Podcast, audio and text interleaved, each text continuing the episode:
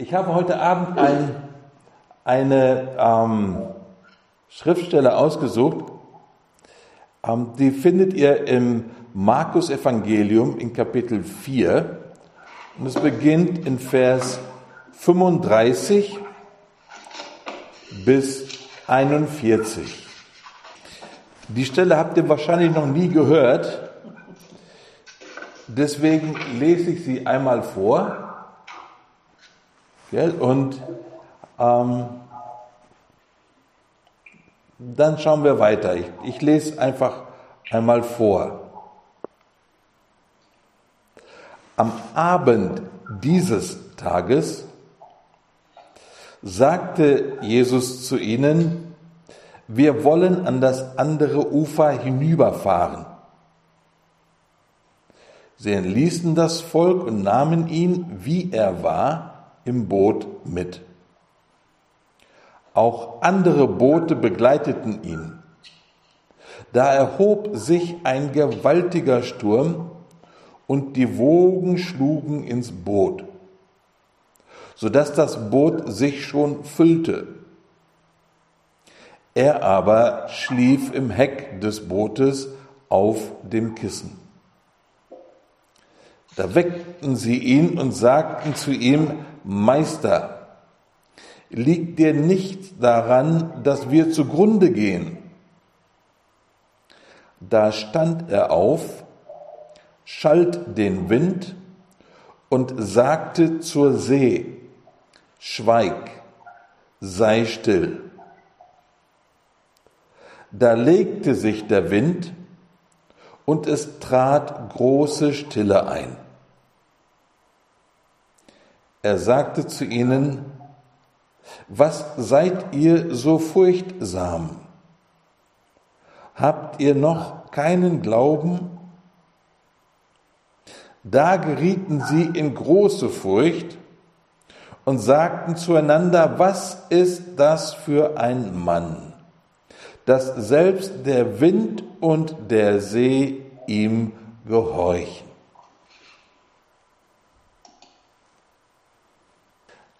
Ähm, ich habe diesen Abschnitt aus der Heiligen Schrift ausgesucht, weil ne, passt irgendwie ein bisschen in die Zeit. Ne?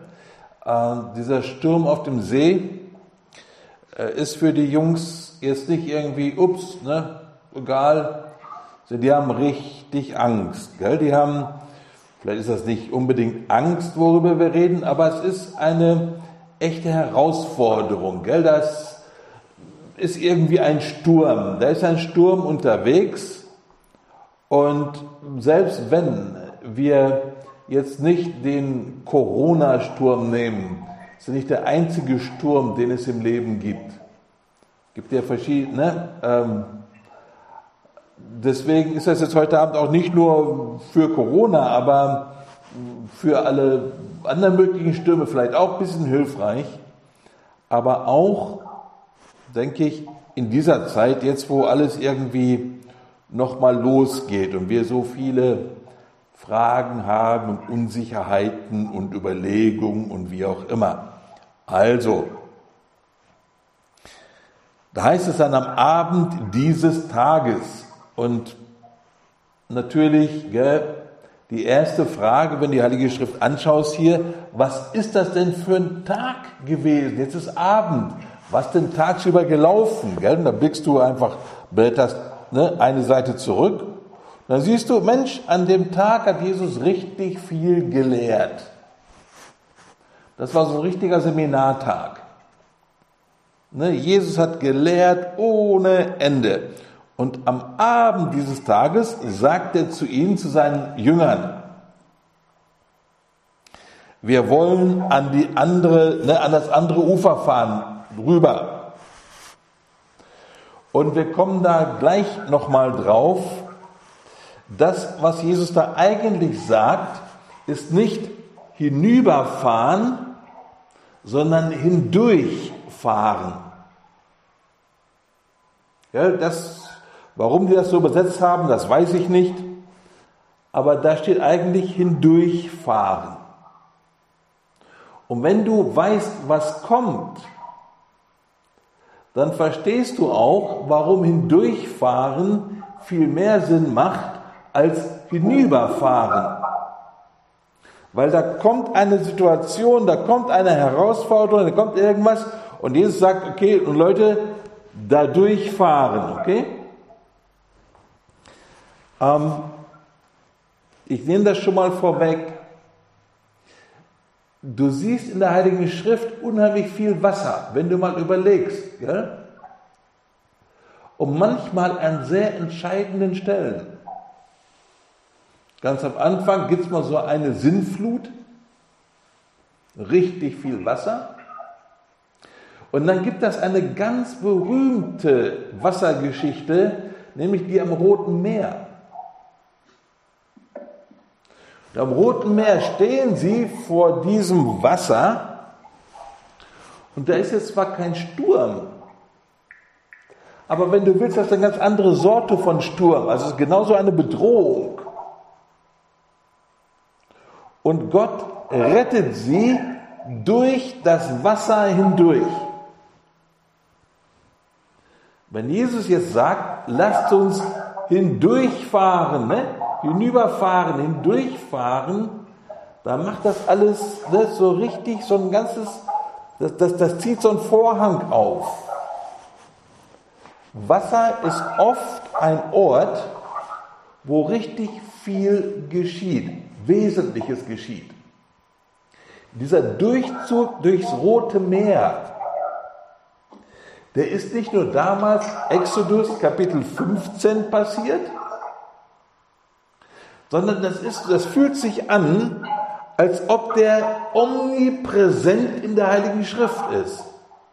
Immer und immer wieder wird von diesem Durchzug durch das Rote Meer gesprochen. Jesus sagt jetzt seinen Leuten, hör mal, es ist schon Abend geworden. Okay? Dunkel, weiß ich was. Und Jetzt sagt er zu seinen Jüngern, Leute, jetzt noch über den See. Und dann heißt es, sie entließen das Volk und nahmen ihn, wie er war, im Boot mit. Sie nahmen ihn mit, wie er war. Der Punkt ist, es ist schon, wird schon dunkel, es ist Abend und die wussten, auf dem See gibt es so Fallwinde. Die entwickeln sich dann schon mal so zu sehr unangenehmen Winden oder Stürmen. Noch mehr so in der Nacht. Also wollten die ganz schnell rüber. Deswegen haben sie Jesus mitgenommen, wie er war. Der ist nicht mehr noch an Land gegangen, hat den Leuten nochmal Tschüss gesagt, ne, der Menge, die er den ganzen Tag da äh, ne, äh, belehrt hat, sondern die sind gleich da losgefahren. Nehmen Jesus mit, wie er war. Da war Zeitdruck. Also los, weil die wussten, die hatten eine Ahnung, was denn wohl da auf sie zukommt. Also fangen sie an loszurudern da waren noch andere Boote dabei. Und dann heißt es da, da erhob sich ein gewaltiger Sturm und die Wogen schlugen ins Boot, dass das Boot sich schon füllte. Jetzt hast du in dem Boot erfahrene Fischer, Seeleute. Die kriegen jetzt nicht immer gleich das große Fracksausen, wenn das Boot ein bisschen wackelt. Also kannst du dir vorstellen, wie dieses Boot gewackelt hat, so dass diese erfahrenen Jungs Fracksausen kriegen. Gell? Und das erste Wunder in dieser ganzen Geschichte ist, dass Jesus tatsächlich fähig ist, mitten in diesem Sturm in dem Boot zu liegen und zu schlafen. Ne, die Jungs, die, Ne, die haben da Fracksausen, das Wasser da rein, das Schiff rauf und runter und Jesus liegt da und schläft. Ja? Jesus liegt auf dem Kissen und der liegt an dem im Heck vom Boot, also da, wo das Ruder ist. Da schläft Jesus, gell? Heck vom Boot, da ist das Ruder. Und Jesus schläft. Und da kann man ja einfach davor sitzen und sagen, ach guck mal, ist aber schön, nett, ach guck mal, warum eigentlich? Gell? In der Heiligen Schrift ist dieses Schlafen ein Ausdruck für Vertrauen in den Herrn, für tiefes, für wirkliches Vertrauen in den Herrn. Und das macht Jesus an dieser Stelle sehr deutlich. Das ist ein, ein Statement. Ja, das ist so wie ein, also so eine, eine Lehre ohne Worte.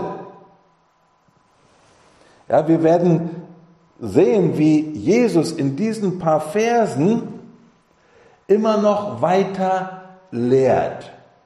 In diesen Versen lehrt er die Jünger in diesem ganzen Geschehen. Das ist nicht einfach nur, da ist was passiert, ach, jetzt hat er geschlafen, ach, jetzt hilft er denen daraus, ach, nochmal überstanden.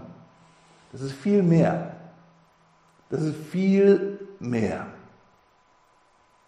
Und das, das erste, gell, ist tatsächlich dieses Schlafen. Da gibt es einen Vers in Psalm 4, in Vers 9, in Frieden lege ich mich nieder und schlafe, denn du allein lässt mich sorglos ruhen. Dieser Frieden und diese Sorglosigkeit, ja, dieses wirkliche existenzielle Vertrauen in den Herrn drückt sich in dem Schlaf aus mitten im Sturm. Also, dass Jesus da schläft, ist nicht nur einfach, ups, irgendwie passiert, nicht aufgepasst, gell? Kamera nicht ausgeschaltet, jetzt haben sie das alle mitgekriegt. Sondern dass er schläft, das drückt viel aus. Und es drückt etwas aus, was ganz anders ist als bei den Jüngern. Denn seine Jünger waren eindeutig nicht an der Stelle. Ja, die Jünger sind da ganz anders aufgestellt und wahrscheinlich haben die Jünger auch irgendwie gedacht, wieso schläft der? Er hat ja auch viel gearbeitet heute, gell? Aber, und dann fangen die schon langsam an zu schwitzen. Jesus hat den ganzen Tag gelehrt und jetzt wird er sie eine ganz wichtige und kraftvolle Lektion zum Glauben lehren. Und er wird sie durch Erfahren lehren, nicht durch Worte.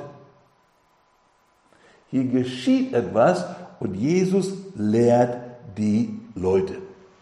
Jetzt sind wir also mitten im Sturm. Und da sind zwei Fragen, die ich gerne vorschlagen würde, dass wir die mitnehmen für diesen Sturm und alle anderen Stürme. Mitten im Sturm, wen siehst du? Ja? Wen siehst du, wenn du stirbst? Auf wen schaust du? Also wen siehst du wirklich? Ne, also man kann ja auch eine Person sehen, die für jemand anderen halten oder ne, wen siehst du? Wer ist da? Und die andere Frage ist, mitten im Sturm, wen hörst du? Auf wen hörst du? Welche Stimmen hörst du im Sturm? Ja, mir, nimm gerne den Corona-Sturm äh, und jeden anderen Sturm. Mitten im Sturm. Wen siehst du? Auf wen schaust du mitten im Sturm? und wen hörst du?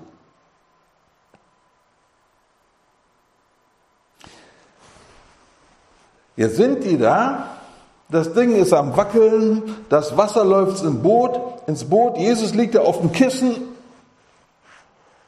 und dann wecken sie ihn. Die haben wohl irgendwie auf dem Schirm gehabt, die haben wohl irgendwie gedacht, dass Jesus tatsächlich etwas tun könnte mit diesem Sturm. So richtig viel Anzeichen dafür hatten sie noch nicht, weil hatte Jesus hatte noch keinen Sturm besänftigt. Er hatte nur so ein paar kleinere Wunder ne, gemacht. Also kommen sie irgendwie drauf, der könnte vielleicht irgendwie was machen mit dem Sturm, aber offensichtlich steht er dem Ganzen gleichgültig gegenüber. Der Sturm interessiert ihn nicht wirklich. Und er macht sich auch keine großen Sorgen um uns, um unsere Situation, um unsere Sicherheit und wie es weitergeht. Er ist halt der Jesus für Erlösung verantwortlich und Retter und so. Aber mit unserem Sturm hier hat er nichts zu tun. Könnte er vielleicht, macht er aber nicht. Der liegt im Boot und schläft. Das Boot ist natürlich das Boot der Jünger. Und da gibt es auch ganz schlaue Sachen. Das Boot ist die Kirche und die Gemeinde und so. Ja, alles gut. Aber heute Abend nehmen wir das vielleicht einfach von der Perspektive, das Boot ist mein Leben. Schläft Jesus in meinem Boot? Ja, ne, ich bete und ich mache ne, vieles, aber manchmal kommt mir das so vor, als ob er meinen Bedürfnissen und Situationen so ein bisschen, also gleichgültig, auf jeden Fall, er kümmert sich vielleicht gar nicht so irgendwie, der lässt mich alleine im Sturm. Ich stehe im Sturm, das Boot wackelt und er schläft.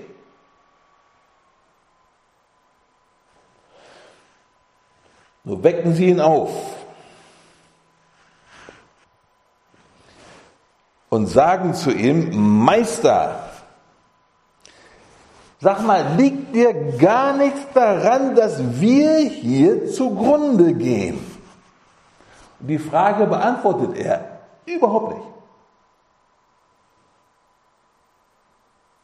Aber was er jetzt macht, ist, hier heißt es dann, da stand er auf.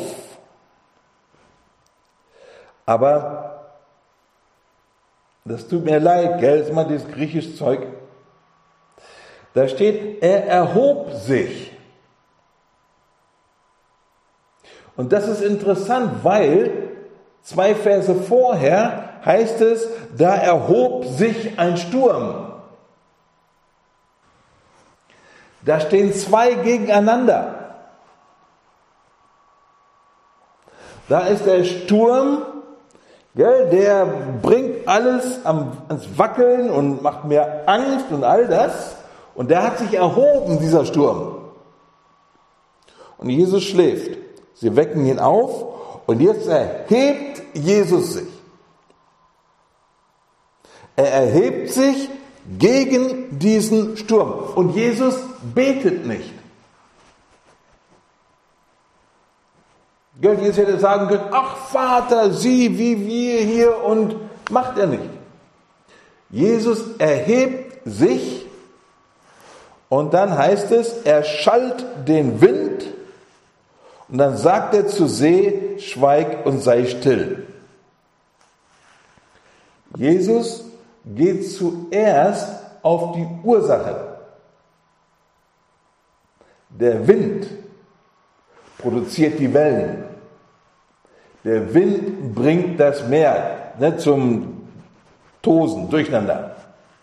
Also er schallt den Wind und dann sagt er zur See, schweig und sei still. Das, was er hier macht, Er verpasst der See einen Maulkorb. Wörtlich, wirklich. Ja? Er sagt nicht, ne, Maulkorb.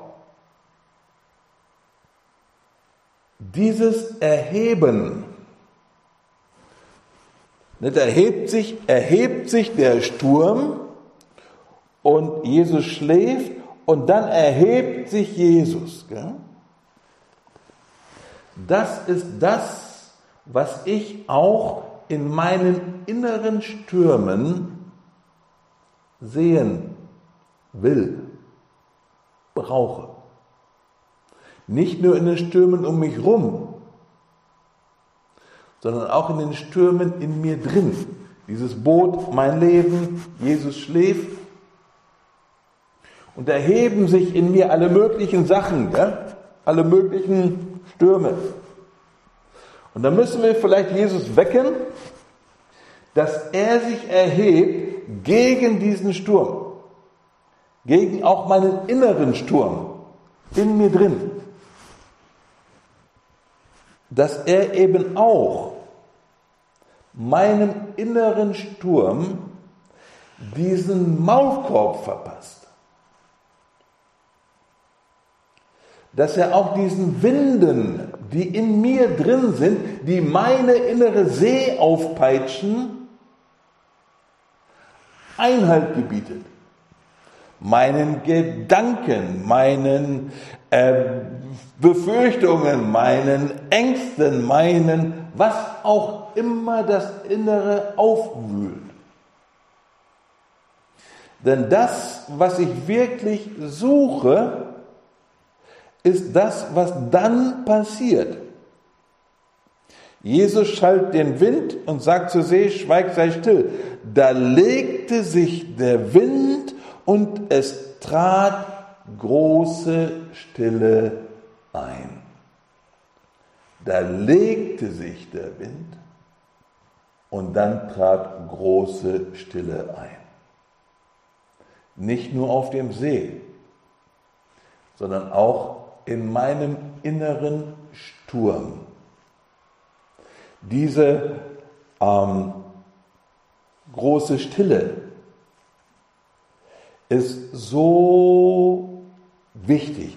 Da gibt es eine andere ähm, Bibelstelle im Johannesevangelium in ähm, Kapitel 14, Vers 1. Da sagt Jesus, euer Herz erschrecke nicht. Gell? Wenn du einfach diesen Satz da so rauslöst und mit aufs Meer nimmst, auf die See, wenn du diesen Satz einfach so mitnimmst in deine Sturm, euer Herz erschrecke nicht. Glaubt an Gott und glaubt an mich. Das ist hier zugegebenerweise in einem ganz anderen Zusammenhang, aber der Vers ist einfach so für sich einfach wahr. Und in etwas abgewandelter Form hörst du ihn ein bisschen später in unserem Text heute. Die Jünger hatten Angst, Furcht. Und dann sagt er, warum fürchtet ihr euch? Warum habt ihr noch kein Glauben? Hier sagt Jesus, euer Herz erschrecke nicht. Glaubt an Gott, glaubt an mich. Wenn wir jetzt einen großen Sprung machen, Johannes 14 rein nach Vers 27. Nochmal ne, erinnert, Jesus ist gerade aufgestanden, hat Wind und See ne, zur Ruhe gebracht. Und jetzt tritt diese große Stille ein. Und in Vers 27 im Johannesevangelium sagt Jesus, Frieden gebe ich euch. Nicht so wie die Welt ihn gibt, gebe ich in euch. Euer Herz erschrecke nicht und verzage nicht. Diesen Vers von Johannes 14, Vers 27, den möchten wir als Wirklichkeit in unserem Herzen, in unserem Boot, in unseren Stürmen, möchten wir diesen Vers als Wirklichkeit erleben. Frieden mitten im Sturm, mitten in Corona. Frieden hinterlasse ich euch. Meinen Frieden gebe ich euch. Nicht wie die Welt ihn gibt, gebe ich ihn euch. Euer Herz erschrecke nicht und verzage nicht. Erschrecke nicht und verzage nicht. Wird der Bezug zu dem hoffentlich deutlich zu diesem Sturmteil. Da ist dieser Sturm, der erhebt sich und dann erhebt Jesus sich, er gebietet dem Sturm, verpasst dem See den Maulkorb und jetzt tritt diese große Stille ein. Das ist nicht nur einfach eine Stille, wo du nichts mehr hörst, sondern diese Stille das ist der Friede, der eintritt, wenn Jesus sich erhebt. Und dann sagt, Jesus sagt dann zu ihnen, was seid ihr so furchtsam? Manche übersetzen dann, warum seid ihr so ängstlich? Das was da, das ist nicht so Angst, sondern das ist so, so wie verzagt zurückhaltend, ich traue mich nicht. Das meint Jesus hier. Gell? Warum traut ihr euch nicht? Warum seid ihr verzagt? Böse, man könnte auch feige sagen. Warum, warum kommt ihr nicht raus? Habt ihr noch keinen Glauben? Naja, könnte man sagen, doch, haben sie, weil in ihrer Not haben sie sich ja an Jesus gewandt. Haben sie ja gemacht. Das Boot wackelt, Riesensturm, wir wecken Jesus. Jesus, hilf uns. Ja, sie haben sich in ihrer Not gell, an Jesus gewandt. Aber sie haben nicht wirklich verstanden, wer Jesus eigentlich wirklich ist. Das haben sie nicht gesehen. Wer Jesus eigentlich wirklich ist, nämlich der souveräne über alles. Die standen wahrscheinlich in dem Boot und sagen, dieser Jesus nett, aber der kriegt doch nicht mal dieses Boot unter Kontrolle von wegen souveräner Herr. Sie sehen einfach nur, was sie sehen, was jeder andere auch sieht. Sie sehen nicht mit den Augen des Glaubens und sie sehen nicht tiefer als bis auf die Haut, gell, Dieb. Sie sehen einfach nur, was für jeden sichtbar ist.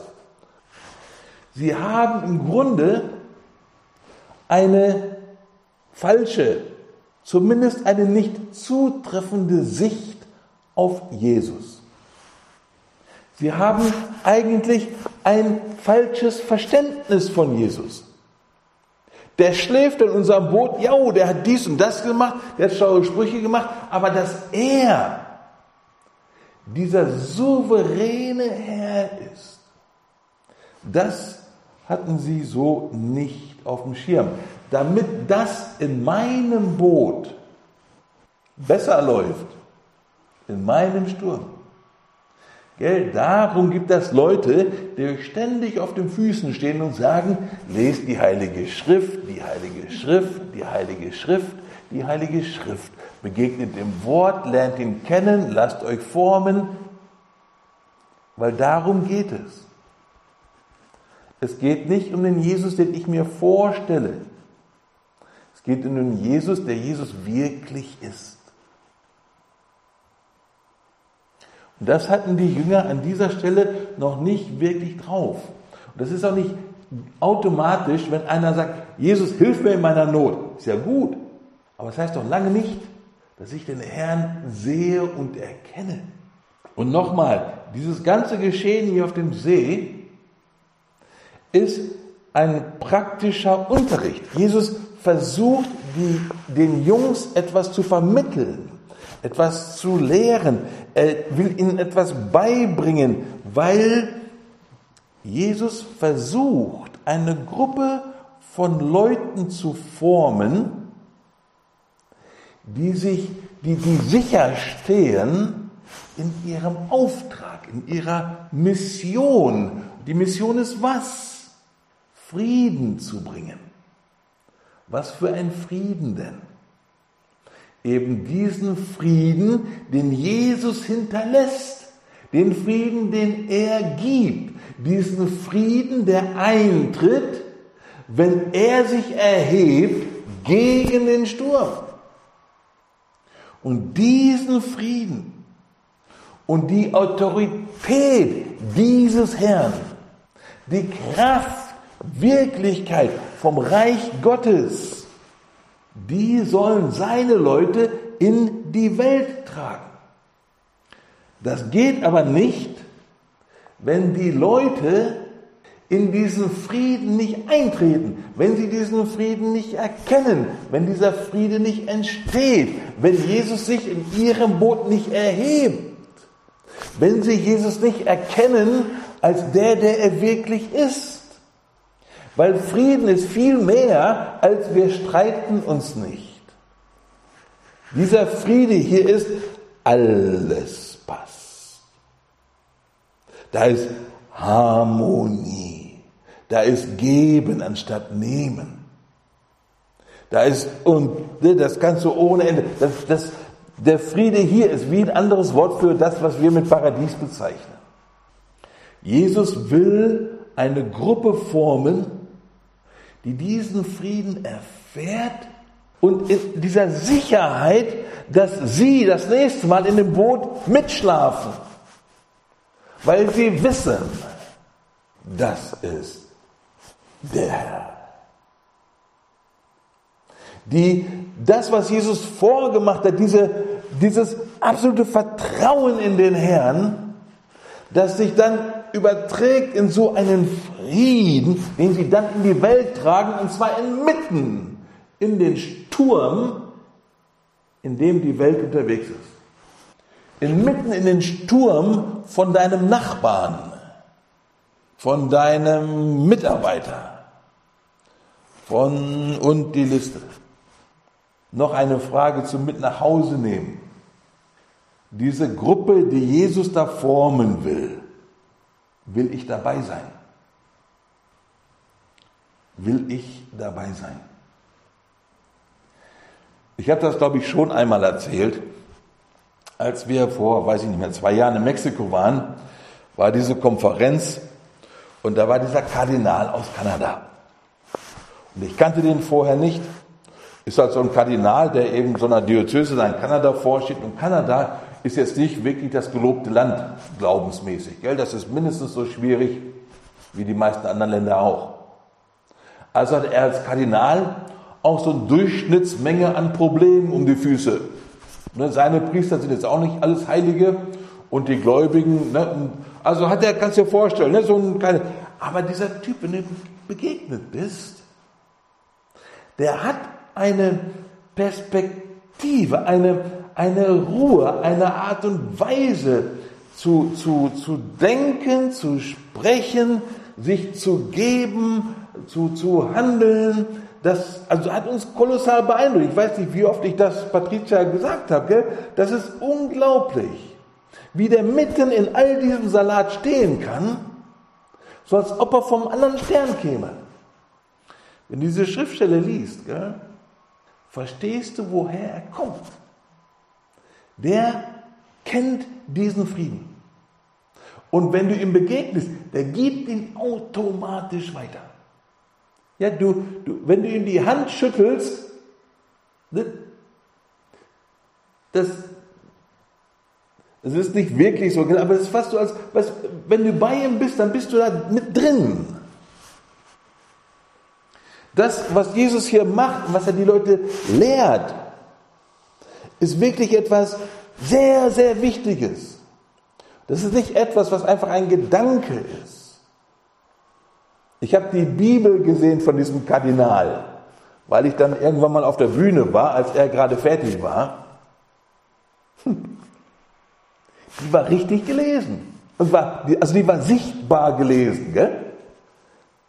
Und wenn er gesprochen hat, Vorträge und wie auch immer, du hast gemerkt, gell, wo sein Friede herkommt. Mitten im Sturm. Ich hatte das eben schon einmal erwähnt. Wie spät ist das? Eben schon einmal erwähnt. Diese Nummer mit dem Durchzug durch das Rote Meer. In Exodus 15, da singt der Moses dieses berühmte Lied. Sie sind gerade durchgezogen und dann singt er das. Nein, schauen wir jetzt nicht an. Aber was wir bei diesem Durchzug durch das Rote Meer deutlich sehen wollen, dass Gottes Kontrolle über das Rote Meer seine zärtliche Liebe zu seinem Volk deutlich macht. Das ist nicht einfach nur, ach ja, Mensch, gerade noch mal geholfen vom Pharao. Ja, auch schön. Aber das ist mehr.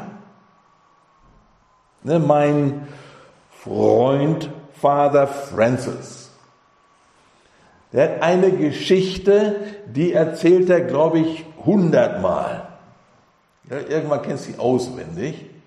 Er erzählt immer von diesen zwei Männern, er nennt die Smith Jones, wir nennen die Meyer und Schmidt. Auf irgendeiner Party, irgendeiner Feier, sind da Meyer und Schmidt und schütteln sich die Hände. Dann sage ich, Mensch, du guck mal, Meyer und Schmidt schütteln sich die Hände. Ja, sagst du, schön, da schütteln sich zwei Leute die Hände. Glückwunsch.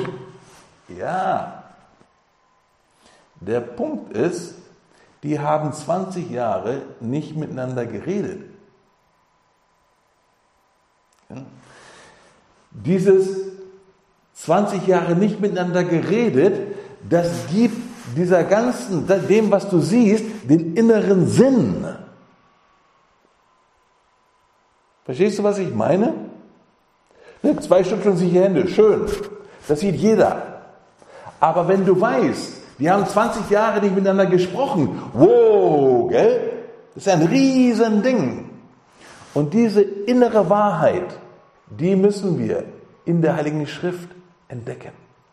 In diesem Durchzug durchs Rote Meer. Das ist nicht nur, oh, guck mal, toll, ne? jetzt das Wasser geteilt und die ziehen durch.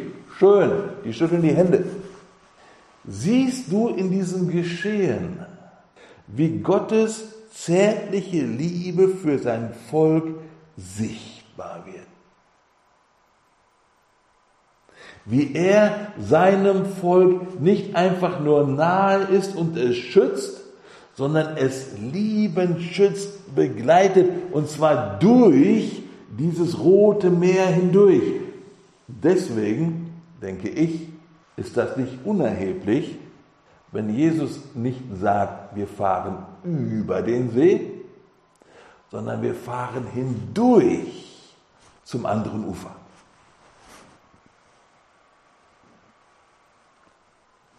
Auch hier auf dem See wird diese zärtliche Liebe des einen Herrn für sein Volk und für mich sichtbar. Da müssen wir halt auch ne, schauen, dass wir nicht nur Händeschütteln sehen. Dann passiert bei den Jungs in dem Boot ein Wechsel. Da, da wird was ausgetauscht.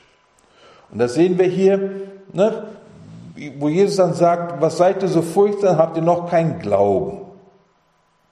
Dann heißt es, da gerieten sie in große Furcht. Das ist richtig lustig. Im Griechischen steht da, sie fürchteten eine große Furcht. Also richtig so doppelt. Ne? Also das war, da war richtig was los. Gell? Da war, das ist was Massives gewesen in ihnen. Das, was gewechselt hat, ist vor ein paar Minuten hatten sie Angst vor dem Sturm, vor dem Untergehen. Sie hatten Angst vor den Naturgewalten, vor was auch immer. Und diese Angst ist jetzt ersetzt durch die Furcht des Herrn. Und das ist etwas ganz anderes. Diese Furcht des Herrn hat nichts mit Angst zu tun. Diese Furcht des Herrn, das ist, du entdeckst, du beginnst zu sehen, wer er wirklich ist. Und wenn du beginnst zu sehen, wer er wirklich ist, hat Angst vor allem anderen keinen Raum mehr. Sie kann einfach nicht mehr greifen, weil diese Furcht vor dem Herrn dich hält, weil sie dich trägt. Diese Furcht vor dem Herrn oder Ehrfurcht, wenn du willst, hat wirklich gar nichts mit Angst zu tun. Ist diese Ehrfurcht. Wow. Als Jesus das Meer stillgelegt hat und da großer Friede eintritt, da geht hier nicht auf einmal wieder die Muffe,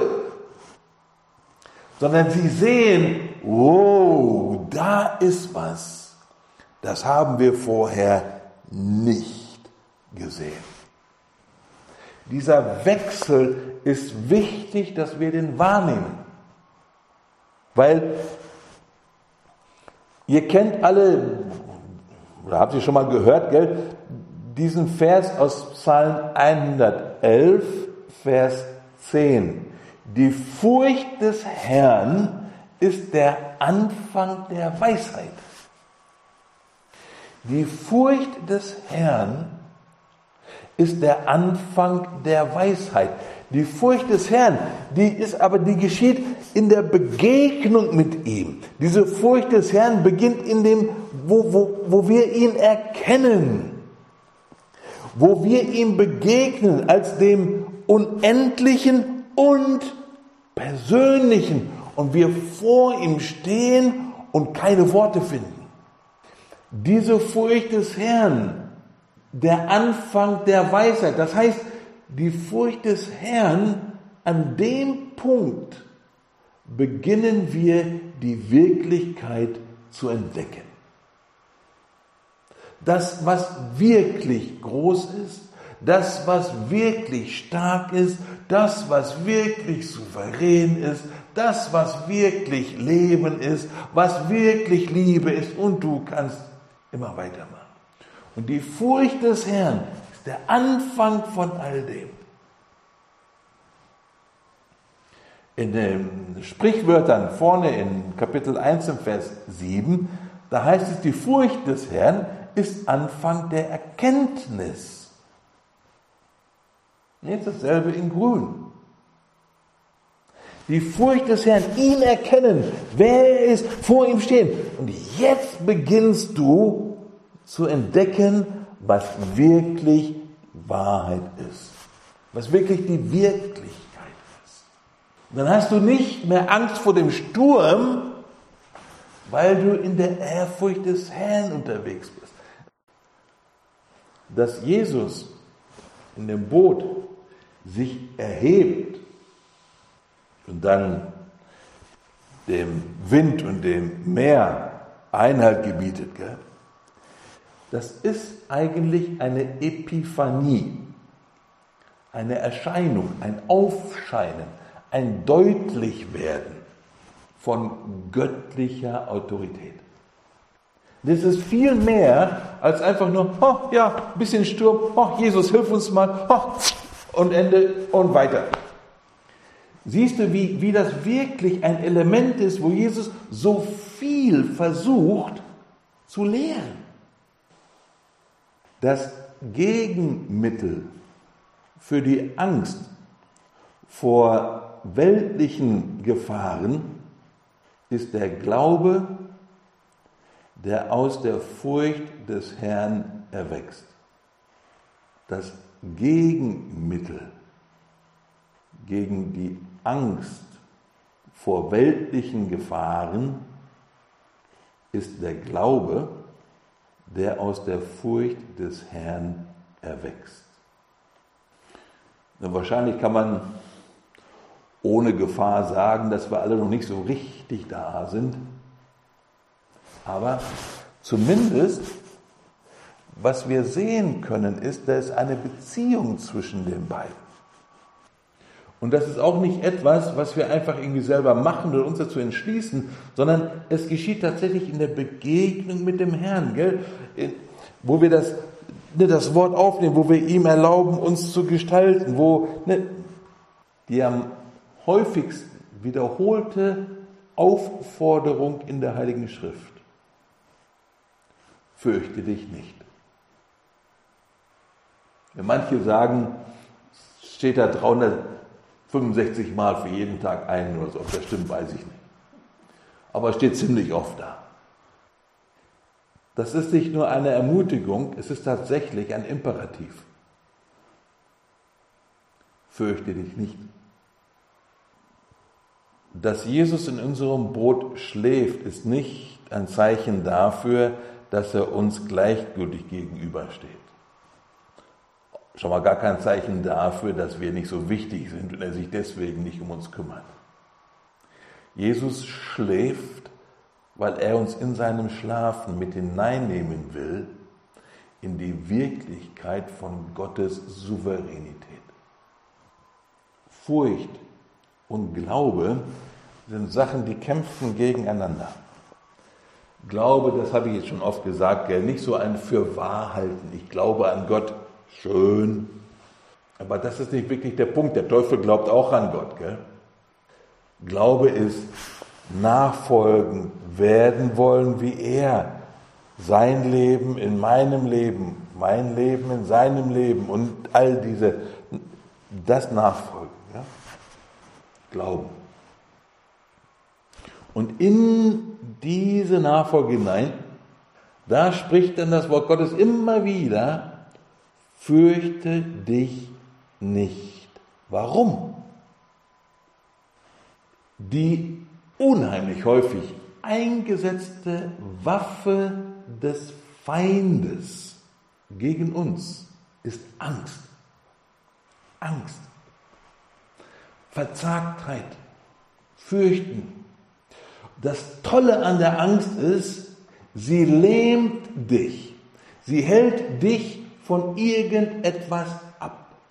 Wenn wir uns weigern, dieser Angst nachzugeben, dann setzen wir damit die Strategie des Feindes außer Gefecht.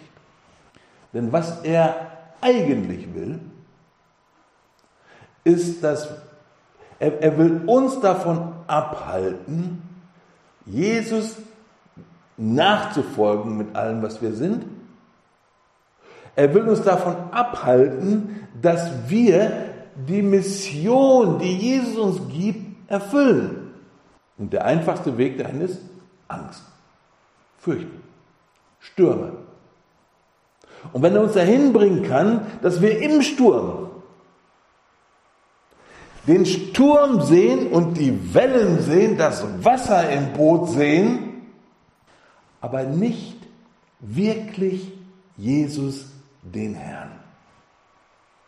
Wenn wir wohl Jesus sehen, aber nicht als den Herrn, nicht als den Souverän, als den, der viele gute Sachen tut, ja, wie auch immer, und vielleicht uns auch, und ja, mal sehen.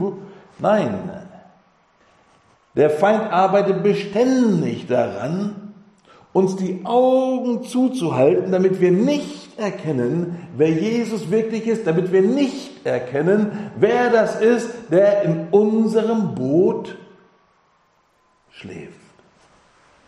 Deswegen war meine Frage am Anfang, gell, wen sehe ich im Sturm? Auf wen schaue ich? Spannenderweise passiert das oft, ausgerechnet im Sturm, blicken wir auf alles Mögliche und auf alle möglichen Ratgeber und Helfer, nur nicht auf den Herrn. Das andere, was ich gesagt habe, auf wen höre ich im Sturm? Wessen Worte? Was ist die Wirklichkeit? Wer spricht zu mir? Der Sturm oder der Herr? Und wem höre ich zu? Dem Sturm oder dem Herrn? Wenn wir aufhören, Angst zu haben, beginnt der Feind zu zittern, weil er dann nur noch ganz schwer Zugriff hat auf uns. Dieses Geschehen, diese, diese Nummer mit dem Sturm und Jesus da im Boot, ich denke, es ist eine ganz wichtige ähm, Lektion, eine ganz wichtige Begebenheit, eine ganz wichtige, soll ich sagen, als ob Jesus lehrt, durch, durch, also einfach praktisch, gell? auch wenn er da nicht viele Sätze sagt, einfach in dem Geschehen. Dieses Boot, habe ich schon gesagt, für heute Abend, ist einfach mein Leben. Und wo ist Jesus? Da in meinem Leben. Vielleicht ist er, vielleicht schläft er auch, weil er nicht viel sagen darf oder kann oder soll oder. Auf der anderen Seite hat Jesus die Jünger aber auch nicht dafür gescholten, dass sie ihn geweckt haben. Gell? Aber ich denke, der wirklich zentrale Punkt an dieser Stelle ist, zu erkennen, wer Jesus wirklich ist und ihm zu erlauben, uns mit hineinzunehmen in diese Souveränität, in diese Ehrfurcht, dass wir beginnen, aus dieser Ehrfurcht zu leben, damit die Furcht vor allem anderen schwindet. Damit wir in unserem Sturm, wie zum Beispiel in Corona, den Herrn sehen, den souveränen Herrn. Wenn es stürmt und alles wackelt, wo schaue ich hin? Wo schaue ich hin? Schaue ich auf den Sturm oder schaue ich auf den Herrn? Was höre ich? Das Getöse von dem Sturm und von all den anderen mit mir im Boot? Wir gehen unter, wir gehen unter. Oder höre ich den Herrn? Ich hatte mir gedacht, das könnte in dieser Stelle wichtig sein. Gell? Also hilfreich auf jeden Fall war es für mich, gell, als ich dann die Stelle angeschaut habe, gell, das, das ist so eine Schriftstelle, die wächst. Gell? Wenn du sie anschaust, die wird immer größer richtig, richtig toll. Und ich wünsche mir einfach, dass der Herr es schafft, gell, uns zu sich mit ins Boot zu nehmen und dass wir ihn in unserem Boot sehen, als der, der er ist. Dass er uns das beibringt, dass er uns formt, so wie seine Jünger, diese Gruppe von Leuten, die er formen will, gell, die einfach mit Freimut in dieser Mission stehen, gell? Frieden zu bringen. Aber eben seinen Frieden, seinen Frieden. Gell? Und die, die Kraft und die Souveränität, die Autorität eben seines Reiches. Lass mich noch einen Satz beten und dann können wir uns ein bisschen austauschen, okay? Herr, ich danke dir, dass du mit uns unterwegs bist. Auch in unserem Sturm. Herr, ich möchte dir danken, dass du auch und vielleicht sogar besonders unsere Stürme, unsere äußeren und inneren Stürme benutzt, um uns zu formen, benutzt, um uns zu lehren. Herr, dass du aus den Stürmen in und um uns herum noch Nutzen ziehst. Die Stürme, die wir selber verursachen, sonst irgendwer, Herr. Und du bringst aus all dem Gutes hervor. Herr, und wir möchten, wir möchten, Herr, zu den Leuten gehören, die du formst und die du sendest. Wir möchten zu den Leuten gehören, Herr, die Frieden, die deinen Frieden, den Frieden, den du hinterlässt, diesen Frieden hineintragen in die Stürme um uns herum, in die Stürme bei unseren Mitarbeitern und Freunden und Nachbarn und auch in unserer eigenen. Herr, wir möchten dabei sein. Herr, wir möchten erleben und bezeugen, dass wenn du dich erhebst, sich der Sturm legt.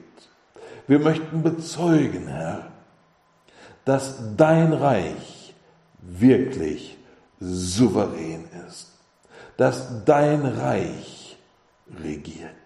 Herr, nimm uns hinein in dein Boot und lehre uns, Herr, forme uns und lass deinen Frieden in unserem Leben immer wirklicher werden. Amen.